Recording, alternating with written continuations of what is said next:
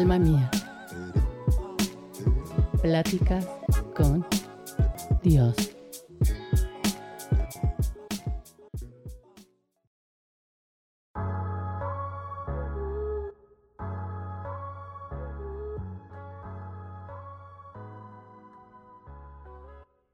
Hay un tiempo que transcurre desde el nacimiento de un ser hasta su muerte o hasta el presente.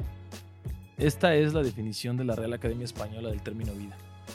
Y es un buen punto de partida la vida para explicar la muerte. Para la muerte no hay un momento correcto, ¿o lo hay? ¿Dónde está Dios frente a la muerte?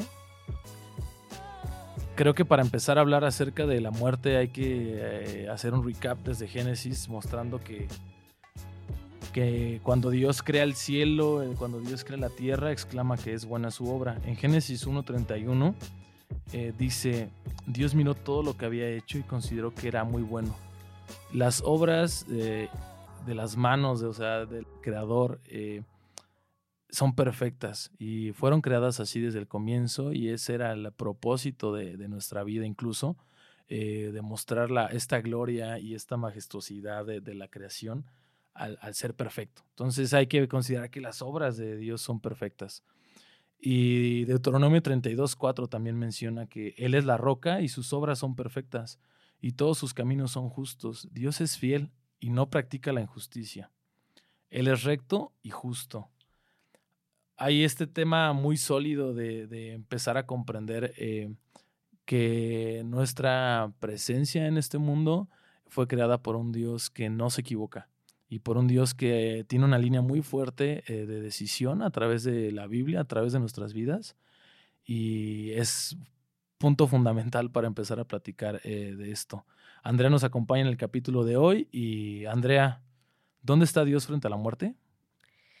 Eh, bueno, respecto a la muerte, realmente es un tema pues muy difícil de, de tratar. Em, podemos, no, o sea, no es un tema que vamos, sea fácil en el sentido de que te sientes a la mesa y, digas, no, pues ahorita vamos a hablar de la muerte. O sea, como que indiscutiblemente es un tema que generalmente tratamos como de esquivar. No es fácil como de, de sobrellevar. Indiscutiblemente, todos los que hemos nacido en este mundo en algún momento vamos a partir. O sea, es algo que tenemos seguro y es algo que cada que nos enfrentamos a una muerte, como que incluso podemos reflexionar un poco. Eh, ¿Dónde estamos frente a esto? Eh, en Cristo, pues es claro en Juan, en Juan 11 nos dice Jesús, yo soy la resurrección y la vida, el que cree en mí, aunque muera, vivirá, y todo el que vive y cree en mí, no morirá jamás. ¿Crees esto? En esta historia nos está dando este, este relato de la muerte de Lázaro, que era amigo de, Jesús. Y entonces, eh, reflexionando como un poquito en esto y en cuanto a lo que acabas de tomar como introducción de la soberanía, de que tenemos un Dios perfecto, en esa soberanía eh, recibe Cristo la noticia y sabe que Lázaro está enfermo, que pudiera morir y sin embargo él tarda en llegar, ¿no? Para poder decir eh, esta lección de yo soy la resurrección y la vida, para llegar a esto, ¿no? Y vemos cómo en la historia, bueno, eh, Cristo eh, resucita a Lázaro, ¿no? Pero antes de, esta resurrección, nos menciona en el capítulo, eh, digo, en el versículo 35 que Jesús lloró. Y muchos como que podemos pensar, ay, pues estaba como triste por, por la muerte de su amigo, ¿no? Y la realidad es que, como leyendo un poco algunos comentaristas nos mencionan como que realmente lo que a Cristo o a Jesús le, dolió en ese momento es como ver que no entendían que era la resurrección y la vida. ¿Dónde estamos parados? Pues en que Él es la resurrección y la vida, pero que muchas veces nosotros no podemos comprender esto. Que muchas veces en este dolor que pudieran sentir, pues mm, como que nos podemos desenfocar un poco acerca de, de, de esta parte tan importante de que Jesús ha vencido, y que en este momento preciso estaba como por vencer la muerte, ¿no?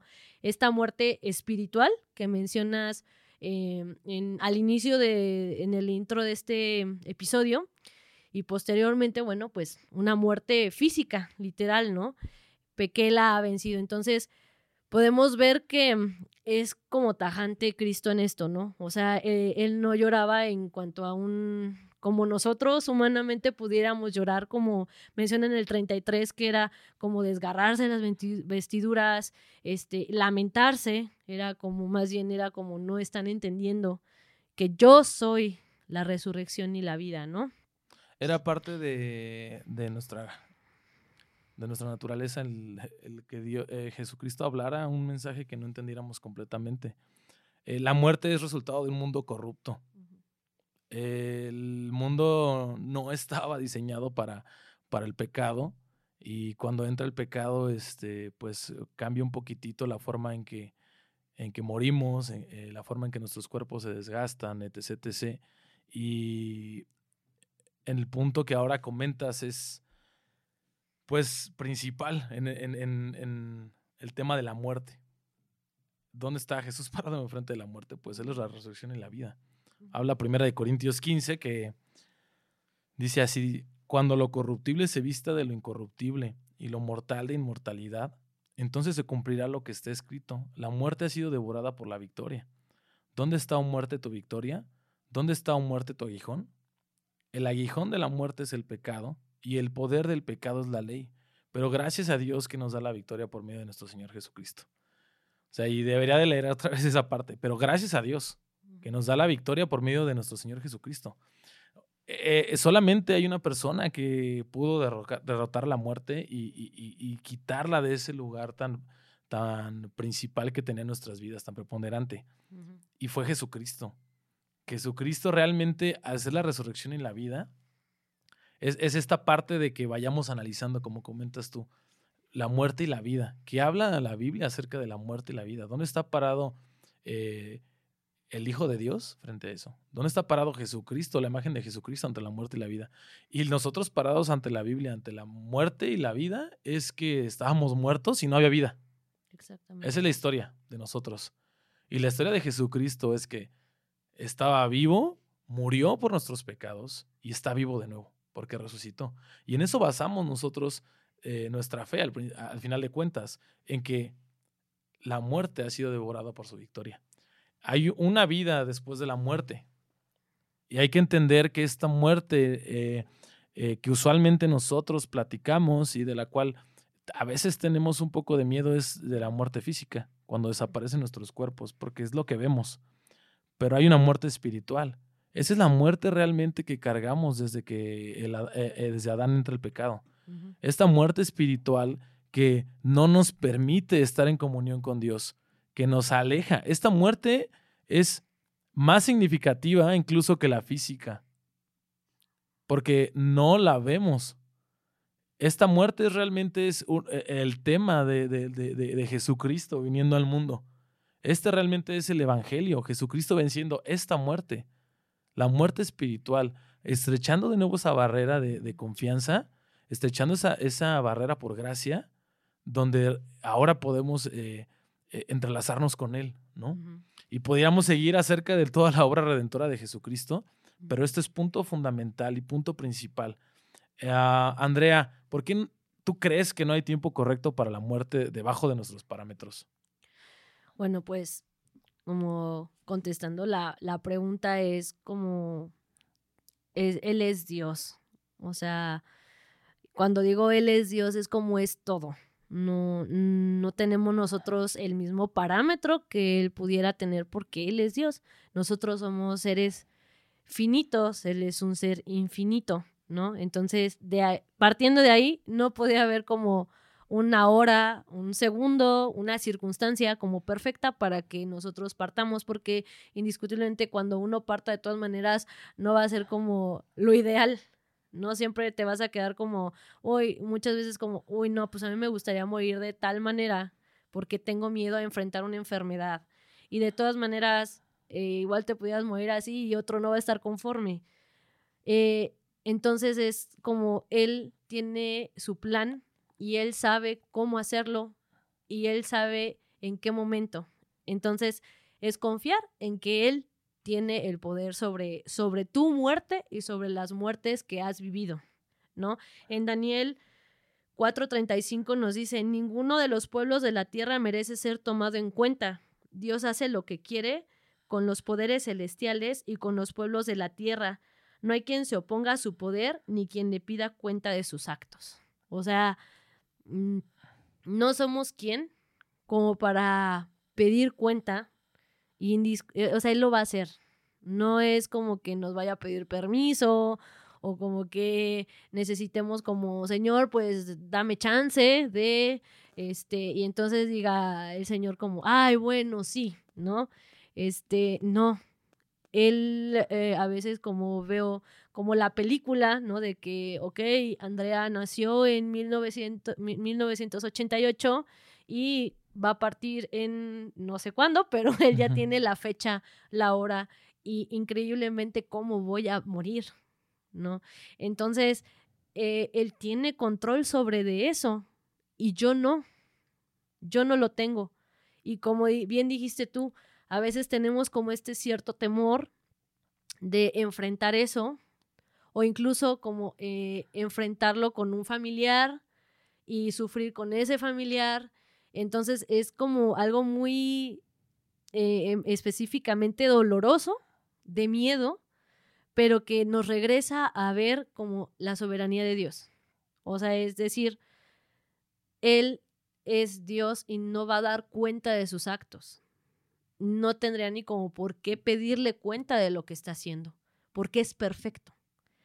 Eh, es difícil para nosotros humanamente eh, concebir esto o ponerlo en nuestra mente porque es un tema muy complejo, pero para Él no lo es. Tan no lo es que, como has dicho, es la resurrección y la vida. O sea, Él ya tuvo hasta la solución para esta muerte, para esta muerte espiritual. Él, este, podríamos decir, a Dios se le escapó o salió de sus manos que nosotros tuviéramos una muerte espiritual. No, por supuesto que no. En su perfecto poder sabía que eso iba a pasar y nos dio el Cordero sin mancha, que es Jesucristo, que es la resurrección y la vida. Entonces vemos en su plan que nada se escapa de sus manos, que aún en nuestra muerte espiritual, por nuestro pecado, tomó eso y, ya lo sabía y, y, nos dio este plan, que es Cristo, ¿no? Que venció la muerte espiritual, ¿no? Y entonces cuando podemos entender esto, entonces podemos decir como confiar en este sentido de, ok, en el momento en que parta yo de este mundo o mi familiar o tenga esta pérdida, es porque Dios lo ha dispuesto de esta manera.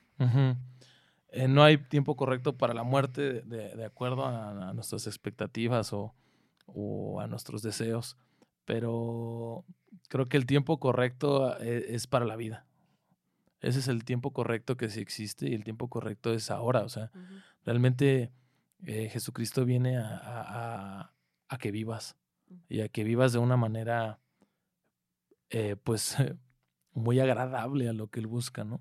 Creo que realmente es ese doble enfoque acerca de, que incluso nuestra cultura eh, no, es, no le da tanto miedo el tema de la muerte como a otras, pero aún así, pues tenemos nuestros tabús acerca de, eso y, es más fácil a, a, veces hablar acerca de nuestra propia muerte que de la muerte de un ser cercano pero no analizamos la eh, contraparte de que Jesucristo vino a dar vida.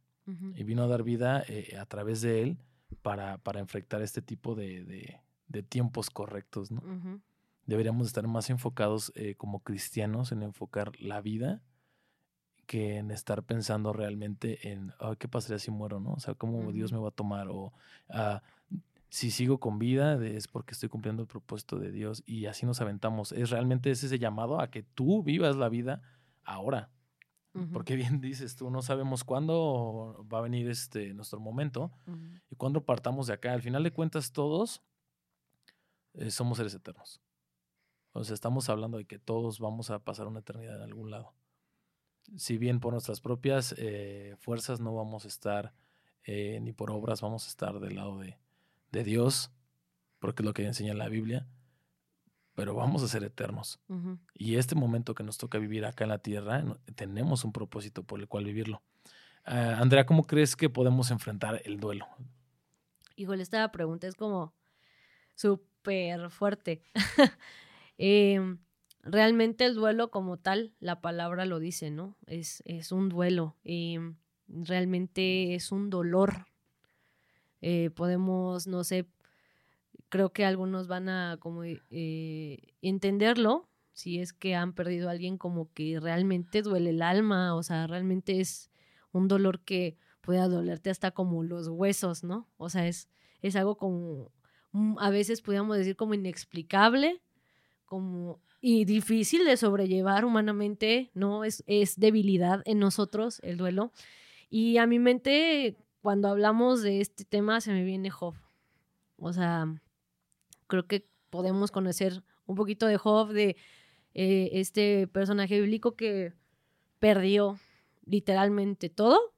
Este, de lo más, te podría decir como que me sorprende es como los hijos porque tal vez nosotros decimos, bueno, hay quien se enfoca en lo material y todo esto, pero como que cuando pierde a los hijos, que es cuando él rasga las vestiduras de que ya fue como lo máximo que pudo haber perdido y después ser como este tocado en su salud, que también nosotros sabemos que es una parte como súper fundamental, o sea, muchas veces nos da una gripa y es así como me voy a morir, ¿no? Entonces cuando Dios toca nuestra salud o nos quebranta de esa manera es como no, o sea, esto no, ¿verdad? Entonces, en medio de esta tragedia, porque es una tragedia lo que Job está presenciando, en medio de estos cuestionamientos que Job hace como de, pues es que yo soy justo, ¿no? O ¿por qué me pasa esto? Bueno, estoy parafraseando como el libro, este, al final de este libro, pues Dios contesta, ¿no? O sea, Dios no tiene una conversación con Job en todo el libro hasta el final. Y podemos observar que eh, Dios le hace 77 preguntas a Job referente a que si él tiene el control, ¿no? O sea, realmente tú tienes control como de mi creación. O sea, o dónde estabas cuando yo creé la tierra, ¿no? Entonces, es como eh, Dios dándole la respuesta como soy Dios. Volvemos a lo mismo, soy Dios.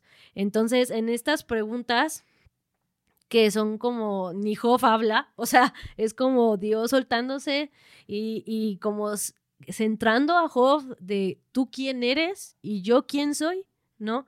En, este, en estos versículos, en estas preguntas. Y entonces podemos decir como, ¿comprendes mi creación? ¿Te importa? Tú tienes el control y entonces podemos decir, incluso yo como Job, como no, no. Entonces me posiciono y entonces es cuando digo como, pues si no tengo el control, entonces como, ¿por qué estoy cuestionando? Porque esto no se trata de mí, ¿no? O no se trata de Job, se trata de Dios. Entonces podemos decir que el duelo no se trata de mí o de lo que yo estoy sintiendo, se trata de lo que Dios es de lo que Dios espera de nosotros, de lo que Dios esperaba de Job.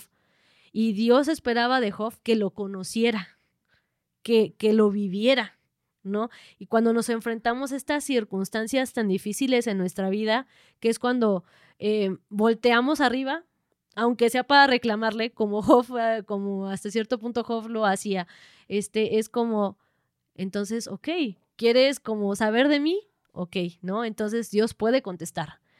Lo que me llama la atención al final es como la conclusión de Job, eh, después de que Dios habla. Eh, Job dice en, en, el capítulo 42, este, dice, yo sé que tú puedes hacer todas las cosas y que ningún propósito tuyo puede ser estorbado. ¿Quién es este que oculta el consejo sin entendimiento? Por tanto, he declarado lo que no comprendía, cosas demasiado maravillosas para mí que no sabía. Escucha ahora y hablaré, te preguntaré y tú me instruirás. He sabido de ti solo de oídas, pero ahora mis ojos te ven.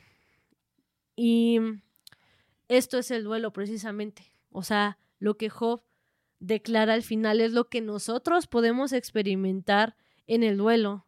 Es decir, como yo te puedo decir que eh, cuando mi abuela partió, que va como para dos años en julio, yo no conocía cosas de Dios. Y en este duelo, en este dolor, conocí cosas de Dios y comprendí cosas de Dios. Y las comprendí porque yo estaba a lo mejor en cierto punto como como aferrada en una respuesta. Y en esta respuesta pierdes de vista quién es Dios. Y no se trata de lo que eres tú, se trata de lo que Él es, de lo que Él ha hecho. Y hemos dicho ahora que lo que Él ha hecho es darnos vida. Entonces, cuando ese duelo se convierte como en esta renovación, en este vivir a Dios, en este saber que se trata de Él, entonces es que podemos entender y podemos fijar nuestra vista en las cosas de arriba, no, no en las de la tierra. Entonces podemos saber que este, incluso este duelo es pasajero y podemos llevar este duelo sabiendo que hay esperanza en Él, porque Él ha vencido. Entonces, esto es un proceso, no estoy diciendo que sea algo fácil de entender o que yo lo entendí como en un mes o que no me dolió, por supuesto que no. O sea, por supuesto que cuando mi abuela partió, yo pasé como por varios procesos porque eh, estaba de alguna manera centrado y cuestionando cosas que habían pasado, pero que eran como directamente mías, que no eran de Dios y que estaba indirectamente cuestionando los tiempos de Dios o el proceder de Dios cuando Él no da cuenta de sus actos. Lo vimos en Daniel, ¿no? Que Él es el que tiene el control. Entonces, hoy por hoy te puedo decir como Job que, que dice, o sea, que él lo, lo, va a instruir, ¿no? Este, yo te puedo decir que eso fue lo que, lo que se puede vivir en este duelo, la instrucción de Dios, el, el, el, saber cómo perdonar, el pasar por este proceso y vivir y experimentar a Dios. Cuando uno tiene este dolor tan grande, no te queda más que voltear a ver a aquel que te creó, aquel que te ha dado vida, aquel que es la esperanza. Entonces, volvemos a lo mismo Dios puede gloriarse en nuestra debilidad, porque el duelo es una debilidad. Cuando tenemos a Cristo, entonces Él vuelve esa como debilidad para gloria suya. Y entonces en nosotros nos hace como crear o, poder ver la imagen de Cristo reflejada eh, en nosotros, ¿no? Al poder como entender la soberanía de Dios y el control de Dios que el momento en que ahora estoy convencida después de este proceso, el momento en que mi abuela partió fue el momento perfecto. Y ahora puedo entender que aunque me dolió, como partió fue perfecto, porque así lo dispuso Dios. Y entender esto me costó, claro que sí. Y tal vez quien nos esté escuchando pueda decir como, no, pues mi papá partió por una enfermedad o no, pues hablando un poquito como de asesinatos, ¿no? O sea, me mataron a mi hermano o, mi hijo murió de cierta manera y, tal vez estés como luchando con, con este sentimiento de enojo, de tristeza. Lo único que quiero decir es, cuando tenemos a Cristo, no quiero decir que no vayas a enfrentar esto. Sí lo vas a sentir. Lo que quiero decir es que tienes que como ir como Job, ir a Dios y ver lo que es Él. Y entonces ver que es soberano y tienes que regresar y tienes de alguna manera que encontrar ese consuelo en tu Padre, porque solamente Él es perfecto y debemos de confiar en esa soberanía y perfección de Dios, de que cuando Él nos llama es el momento, ¿no?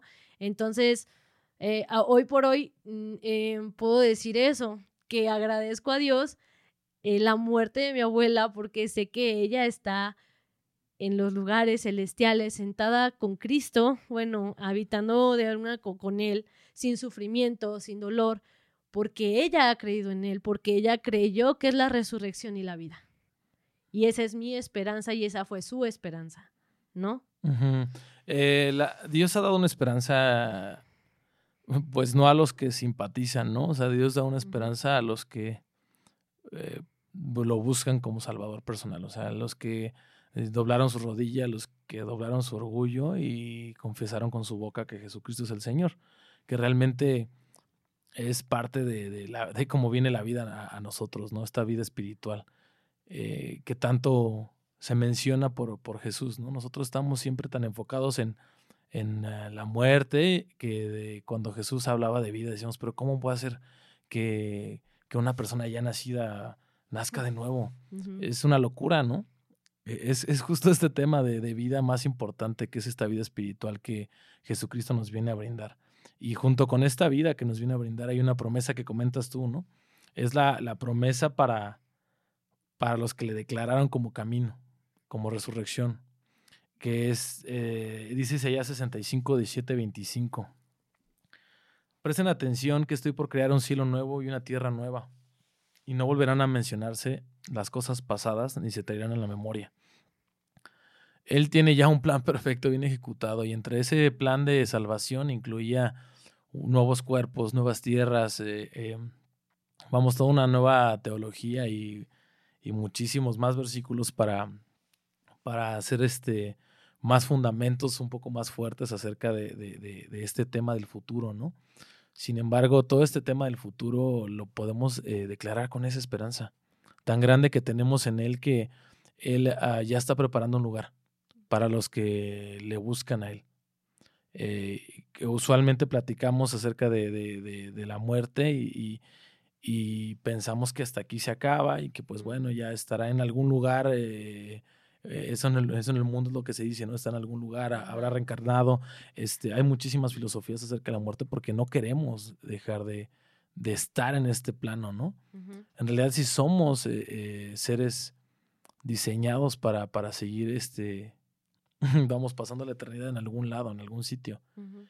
¿Qué mayor eh, regalo el, el, que nos da Jesucristo por medio de su muerte? Esta vida que ni siquiera nos cabe en la cabeza. O sea, que yo puedo leerlo y una y otra vez y, que no puede entrar en mí el, comprender que justo lo que estamos hablando eh, van a ser las cosas pasadas que no van a venir a la memoria.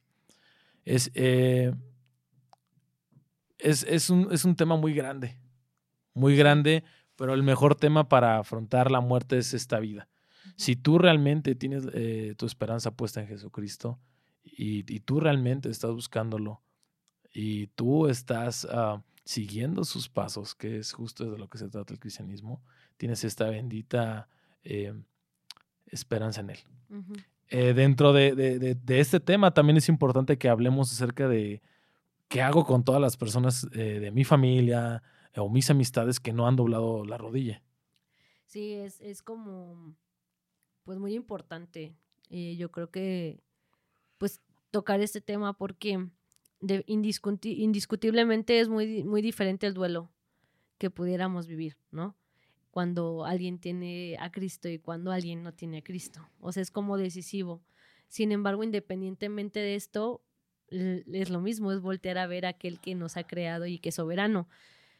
¿qué hacemos con, con, esta familia, estos amigos que hemos creado un lazo, que amamos y, saber que pues al final, al igual que nosotros en algún momento van a partir y tal vez no tengan esta esperanza, no han creído en esta esperanza, eh, eh, creo que una parte como fundamental es orar por, por estos familiares, por estos amigos, o sea, la oración es poderosa, sabemos que Dios es soberano, como hemos hablado, que Dios tiene sus tiempos, que Él tiene el control, pero también sabemos que como creyentes en Él, una parte pues es la oración. O sea, es fundamental orar porque ellos puedan ver a Cristo, porque ellos puedan tener esta esperanza, porque ellos puedan eh, gozar de esta bendición, de conocerle realmente, porque yo considero que hay como muchos, eh, en nuestra oración incluir como hay muchos estos como pues preguntas o cuestionamientos de, no, es que es como, ellos en qué creerán, o es otra religión, o no, como muchos, muchas trabas, por decirlo así, que como que impiden o se desenfoca de lo que realmente es, ¿no?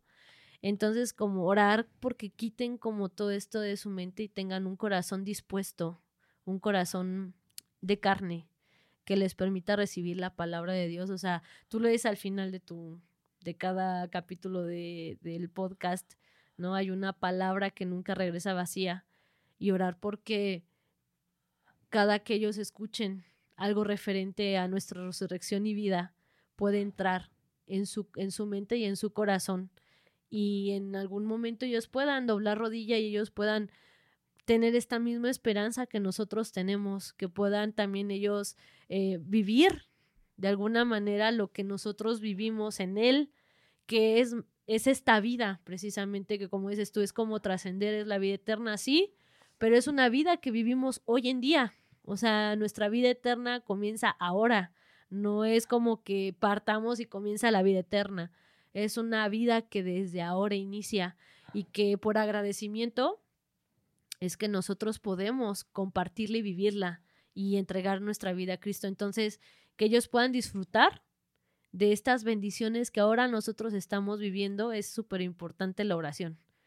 Como cristianos, yo creo que es de los pilares que tenemos y que Dios espera, Cristo espera que le pidamos por nuestros familiares que no han creído, ¿no? Entonces es también como, como esta misericordia y esta compasión que podemos tener y en esto podemos, podemos ayudarles en orar por ellos.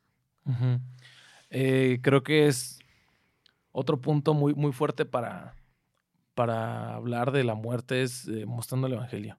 Mostrando el Evangelio acerca de, pues en las acciones primeramente, ¿no? llevando ese Evangelio que, que, Jesucristo predicaba, que es eh, yendo a todas las personas que están necesitadas, ¿no? Y que así estábamos nosotros también, necesitados, porque Jesucristo vino por, no por lo más bueno, ¿no? Sino por lo que realmente necesitaba ayuda. Y en esta esperanza, pues también eh, creo que eh, nosotros como cristianos tenemos que ser muy sensibles, que eh, a través de, donde Dios nos ha sacado, podemos mostrar el Evangelio a esas personas que bien nos conocen y que bien pueden darse cuenta que el resultado de esta transformación y el resultado de esta esperanza sin duda no somos nosotros mismos, que no es una filosofía de, de personal, que no es algo que decidí yo, que es completamente ajeno a mí y que ha sido un regalo, ¿no?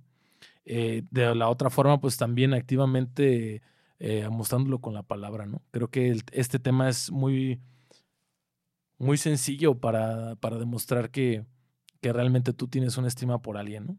Este, creo que hablar de la muerte va muy pegado a hablar de la vida y hablar de la muerte y la vida con una persona que no conoce de su futuro, que no conoce de la obra de Jesucristo, es una muestra de amor.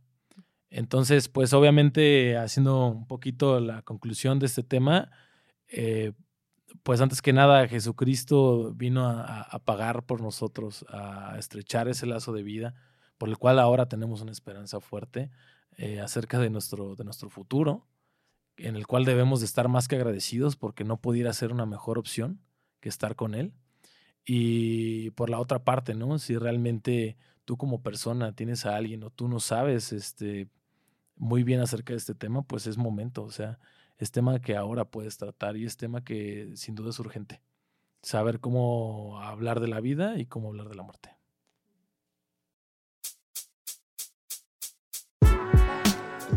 Muchísimas gracias por habernos acompañado en este episodio de la serie Refugiados.